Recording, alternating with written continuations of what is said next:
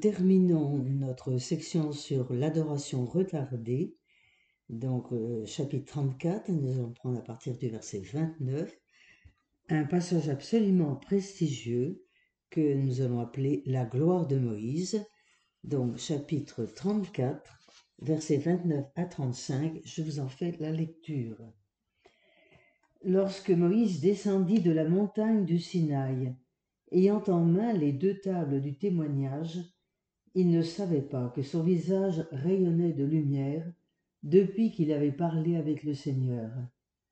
Aaron et tous les fils d'Israël virent arriver Moïse.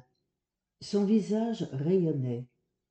Comme il n'osait pas s'approcher, Moïse les appela. Aaron et tous les chefs de la communauté vinrent alors vers lui, et il leur adressa la parole. Ensuite, tous les fils d'Israël s'approchèrent, et il leur transmit tous les ordres que le Seigneur leur avait donnés sur la montagne du Sinaï. Quand il eut fini de leur parler, il mit un voile sur son visage. Et lorsqu'il se présentait devant le Seigneur pour parler avec lui, il enlevait son voile jusqu'à ce qu'il soit sorti. Alors il transmettait aux fils d'Israël les ordres qu'il avait reçus, et les fils d'Israël voyaient rayonner son visage. Puis il remettait le voile sur son visage jusqu'à ce qu'il rentre pour parler avec le Seigneur. Donc, ce bref récit du retour de Moïse vers les siens et de la transmission des paroles comporte un élément de merveilleux. La peau du visage du médiateur rayonne. Nous l'avons au verset 29, au verset 30, au verset 35. Mais il est intéressant de noter que le verbe employé est de même racine que le mot corne, signe de force et de puissance, si bien que la Vulgate, suivie par de nombreux artistes, a imaginé le visage de Moïse avec des cornes. En fait, c'est bien la gloire lumineuse de Dieu qui le transfigure, d'où la crainte religieuse de son entourage. Verset 30. Moïse reçoit découvert cette lumière qu'il cache par un voile quand il rejoint son peuple. Une fois de plus, le caractère unique de Moïse est mis en valeur. Nous avons donc ici, comme nous le disions, un passage tout à fait prestigieux, où nous voyons que l'éclat du visage de Moïse, je me réfère en particulier au verset 29, Moïse, l'ami de Dieu, qui s'est entretenu avec lui sur la montagne, insoutenable pour les hommes qu'il rejoint, a frappé les imaginations. Philon parle des jets d'une lumière aussi intense que celle du soleil darder comme des éclairs. Il est sensible cependant à un aspect important du récit. Moïse ne reste pas un initié. Il devient un hiérophante des cérémonies mystiques, un précepteur des vérités divines. Il s'agit donc d'un éclat spirituel, symbole de la splendeur inhérente à la qualité de l'âme habitée par l'Esprit Saint, objet d'espérance promis à l'homme qui aime Dieu. Je rappelle ce que écrit Irénée, Saint Irénée, la gloire de Dieu, c'est l'homme vivant, et la vie de l'homme, c'est la vision de Dieu. Donc il s'agit de l'attribut divin de celui qui, par la contemplation de la gloire de Dieu, a atteint le terme de l'assimilation à Dieu. Le visage de Moïse sert de médiation entre le catéchumène et la gloire du Seigneur. Au baptême, c'est Jésus, après Moïse, qui le prend en charge. Je conclus ce chapitre 34 en lisant le verset 33. Quand il eut fini de leur parler, il mit un voile sur son visage. Ce verset a été abondamment commenté par les pères en liaison avec Saint Paul dans la deuxième aux Corinthiens, chapitre 3, versets 15 à 18. Je vous en fais le récit, la lecture. Oui, jusqu'à ce jour, toutes les fois qu'on lit Moïse, un voile est posé sur leur cœur. C'est quand on se convertit au Seigneur que le voile est enlevé, car le Seigneur, c'est l'Esprit, et où est l'Esprit du Seigneur, là est la liberté. Et nous tous, qui le visage découvert, réfléchissons comme en un miroir la gloire du Seigneur, nous sommes transformés en cette même image, allant de gloire en gloire, comme de par le Seigneur qui est esprit. Voilà ce qui conclut d'une façon tout à fait remarquable notre chapitre 34 et qui nous amène à notre dernière partie, l'adoration réalisée, qui couvre les chapitres 35 à 40. Nous voyons que maintenant la construction du sanctuaire est désormais possible. Mais la crise de 32-34, avec le veau d'or, n'a pas été seulement un fâcheux contretemps. Elle met en pleine lumière la nécessité pour le peuple pécheur d'avoir un lieu où puisse se réaliser jour après jour sa réconciliation avec son Dieu. Le texte que nous allons parcourir se déroule en trois étapes. Première étape, les préalables des travaux, 35.1 à 36.7. Deuxième étape, les travaux, 36.8 à 39.31. Et enfin, conclusion, consécration de l'œuvre, 39.32 à 40.38. Je reviens à la première étape, les préalables des travaux, chapitre 35, verset 1, jusqu'au chapitre 36, verset 7.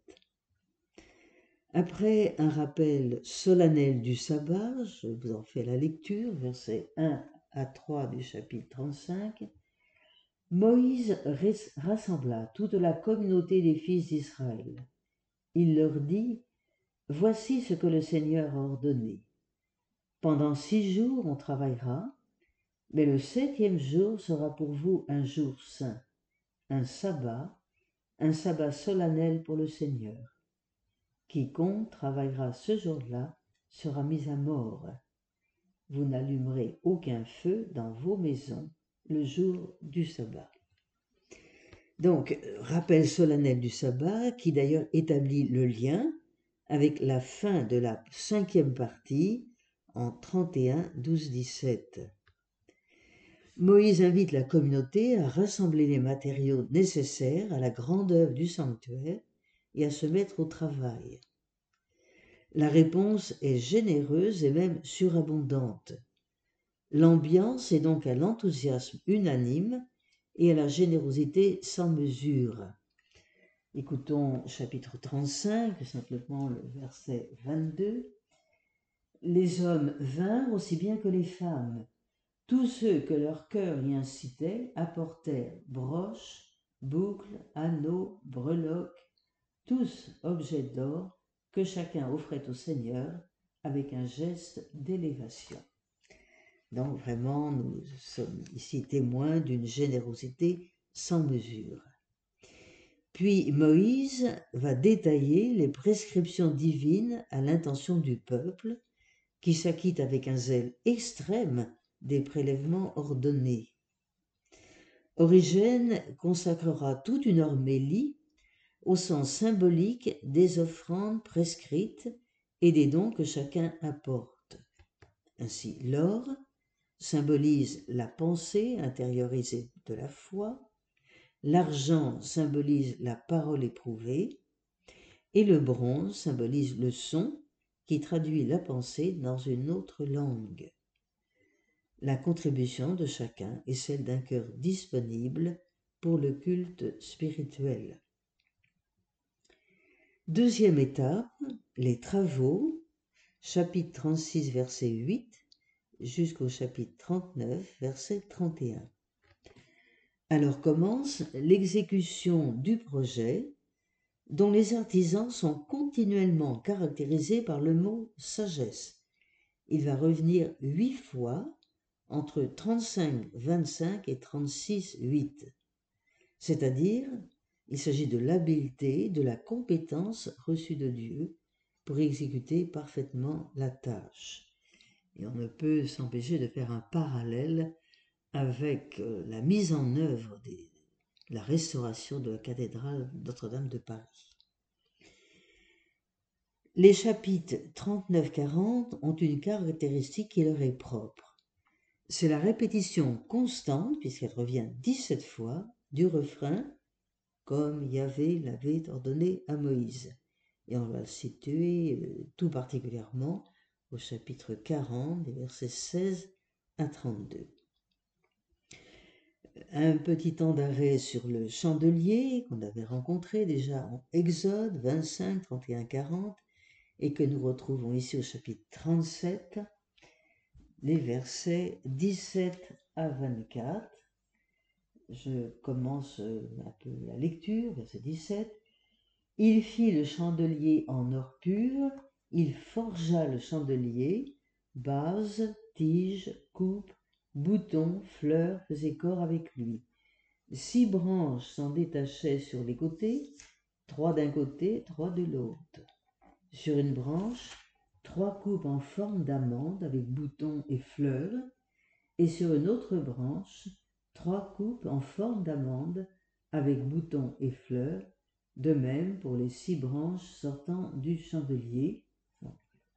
Fin de citation.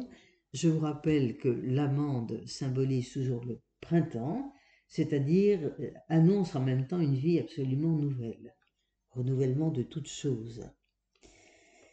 Le chandelier, donc, vous entendez, est généralement à sept branches, c'est la forme la plus courante. Mais ce, chandelier est aussi et surtout symbole de l'homme, de l'homme debout. Alors, regardons les six branches de part et d'autre.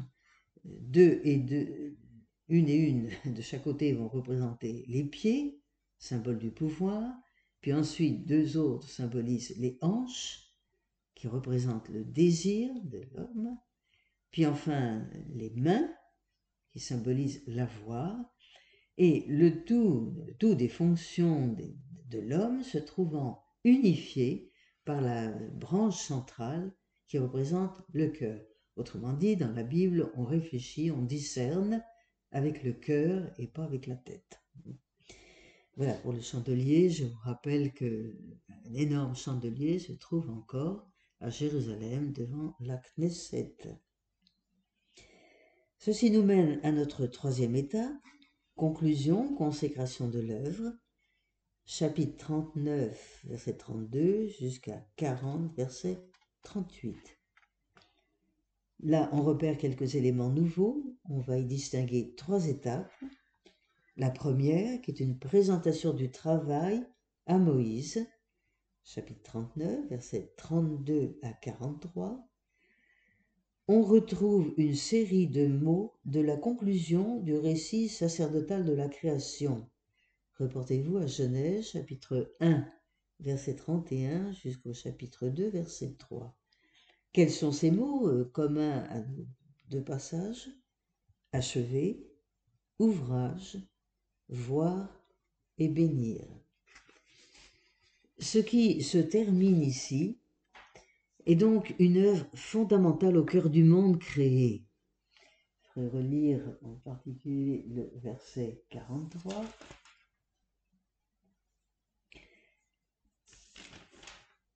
que nous allons trouver ici. Moïse, je suis donc au chapitre 39, verset 43.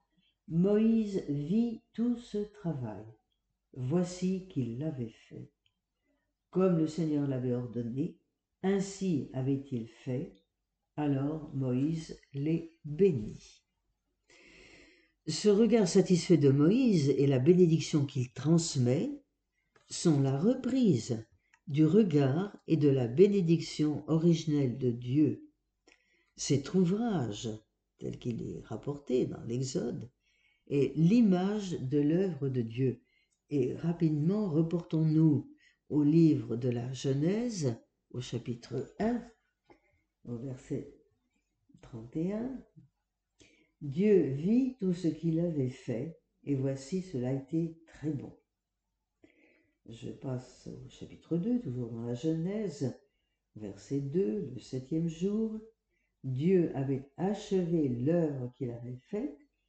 Il se reposa le septième jour de toute l'œuvre qu'il avait faite. Là, je dois dire qu'il faudrait traduire d'une façon plus proche de l'hébreu. Il se reposa le septième jour et il laissa à faire l'œuvre. Autrement dit, Dieu nous confie la création qui est à continuer, à parfaire, à achever. D'où, bien sûr, l'importance de ce passage de l'Exode. Deuxième partie, l'inauguration. Ce sont au chapitre 40, des versets 1 à 33. Nous avons un long discours de Dieu fixant les gestes que Moïse doit accomplir. Ainsi, Moïse achève l'ouvrage. Rappelons-nous encore Genèse chapitre 2, verset 2. Troisième partie, la manifestation de la gloire chapitre 40, versets 34 à 38. Je vous en fais la lecture. La nuée couvrit la tente de la rencontre, et la gloire du Seigneur remplit la demeure. Moïse ne pouvait pas entrer dans la tente de la rencontre, car la nuit y demeurait, et la gloire du Seigneur emplissait la demeure.